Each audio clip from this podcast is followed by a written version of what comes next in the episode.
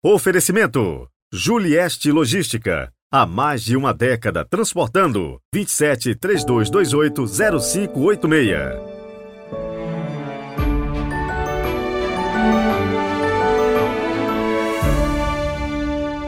Sétimo domingo do tempo comum, 19 de fevereiro de 2023.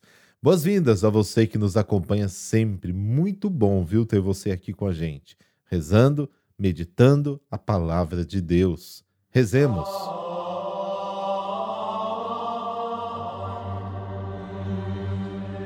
Pelo sinal da Santa Cruz, livrai-nos Deus, nosso Senhor, dos nossos inimigos.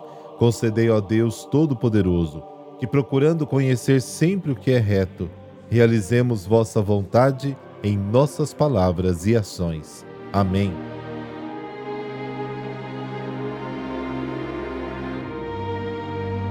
Mateus capítulo 5, versículos de 38 a 48. O Senhor esteja convosco, Ele está no meio de nós. Proclamação do Evangelho de Jesus Cristo segundo Mateus. Glória a vós, Senhor. Naquele tempo disse Jesus a seus discípulos: Vós ouvistes o que foi dito, olho por olho, dente por dente. Eu, porém, vos digo: não enfrenteis quem é malvado. Pelo contrário, se alguém te dá um tapa na face direita, oferece-lhe também a esquerda. Se alguém quiser abrir um processo para tomar a tua túnica, dá-lhe também o um manto. Se alguém te forçar a andar um quilômetro, caminha dois com ele. Dá a quem te pedir e não vires as costas a quem te pede emprestado. Vós ouvistes o que foi dito: Amarás o teu próximo e odiarás o teu inimigo? Eu, porém, vos digo: Amai os vossos inimigos e rezai por aqueles que vos perseguem. Assim vos tornareis filhos do vosso Pai que está nos céus, porque ele faz nascer o sol sobre maus e bons, e faz cair a chuva sobre justos e injustos.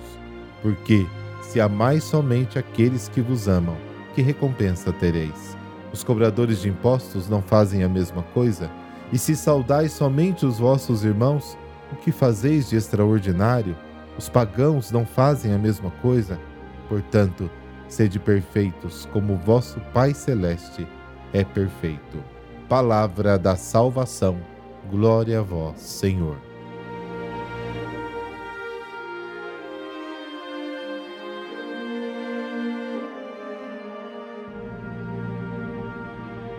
A frase olho por olho e dente por dente se refere à lei da retaliação.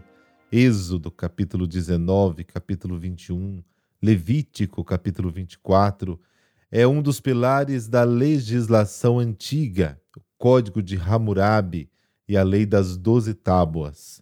Era para substituir a lei da rixa de sangue, como está narrado em Gênesis, capítulo 4, versículo 23. Na época de Jesus ainda vigorava a lei da retaliação, mas poderia ser substituída por uma compensação monetária. A não violência pedida por Jesus não é uma retirada covarde, mas a força e o empreendimento do amor. O poder da impotência tem sua manifestação mais elevada em Jesus, que foi crucificado por sua fraqueza, mas vive pelo poder de Deus. 2 Coríntios capítulo 13, e repousa na fé de que a impotência, a fragilidade da cruz vence o mal. Com o princípio da não violência, Jesus opõe a mentalidade jurídica do Antigo Testamento ao novo ideal do amor. O mal só perde seu impacto quando não encontra resistência. A igreja perseguida assumiu esta atitude ordenada por Jesus.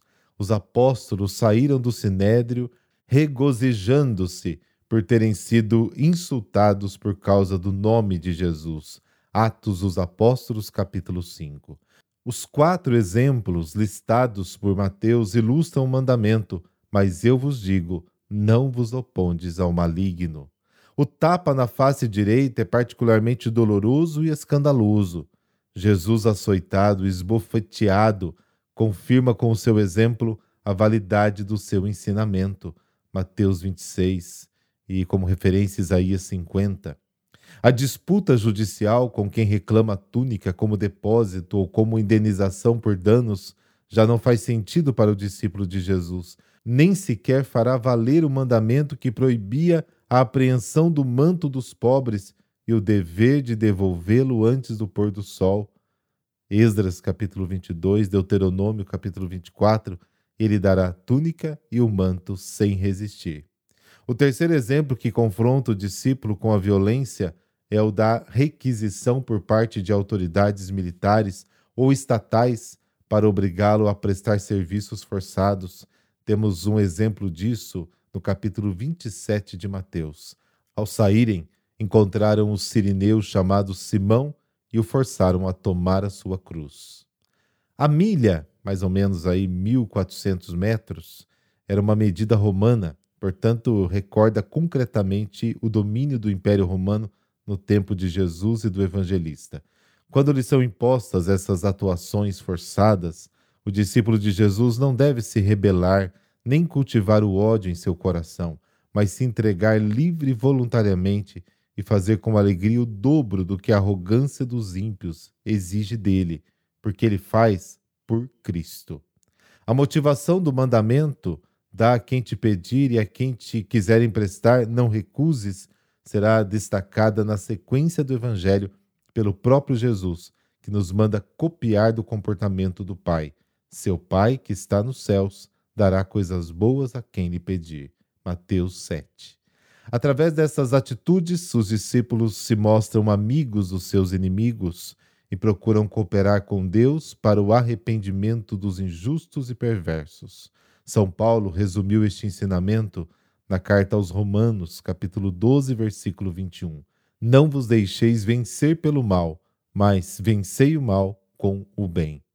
Se esses princípios, essas atitudes entrassem de fato na sociedade, ela não só não seria prejudicada, como seriam as relações humanas melhoradas ainda mais do que todos os aparatos de justiça, de prevenção e repressão poderiam alcançar.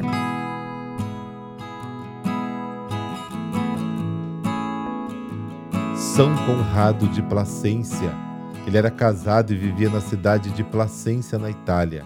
Certo dia, em que estava caçando lebres e fazões, causou um incêndio acidental que provocou grandes danos. Em seguida, ele fugiu para escapar da justiça. Ao saber que um inocente fora condenado em seu lugar, apresentou-se, confessou sua responsabilidade e ofereceu todos os seus bens para indenizar os prejuízos. Esse gesto fez Conrado gastar todo o seu dinheiro e ele acabou ficando na miséria. Mas ninguém conhece os caminhos do Senhor. O caçador incendiário ingressou no convento, na Ordem Terceira de São Francisco, abandonando a esposa, que também se retirou para o mosteiro. Apesar desses gestos bruscos, Conrado era muito bom e piedoso. Em 1343, chegou a Siracusa e estabeleceu-se na cidade de Noto, escolheu como habitação uma cela ao lado da Igreja do Crucifixo. A fama da sua santidade foi aumentando e comprometia a paz e o silêncio de que tanto gostava. Quando percebeu que as muitas visitas perturbavam sua vida de oração, Frei Conrado levantou o acampamento e foi humildemente para uma solitária Gruta dos Pizzoni, que foi depois chamada de Gruta de São Conrado. Morreu no dia 19 de fevereiro de 1351. Frei Conrado foi sepultado entre as esplêndidas igrejas de Noto. Viveu 40 anos na oração e na penitência. Meu querido Pai, celebrando hoje a memória de São Conrado, permita-nos seguir seu exemplo e buscar Deus em todos os momentos da vida. Que nossa vida seja cercada de oração e de ações amorosas em favor do próximo, sobretudo dos mais necessitados. Amém. Abençoe-vos o Deus Todo-Poderoso, Pai, Filho, Espírito Santo. Amém. Olha, que o seu domingo seja muito abençoado e não se esqueça de transmitir esta bênção a todos que você encontrar pelo caminho no dia de hoje. Nos falamos amanhã.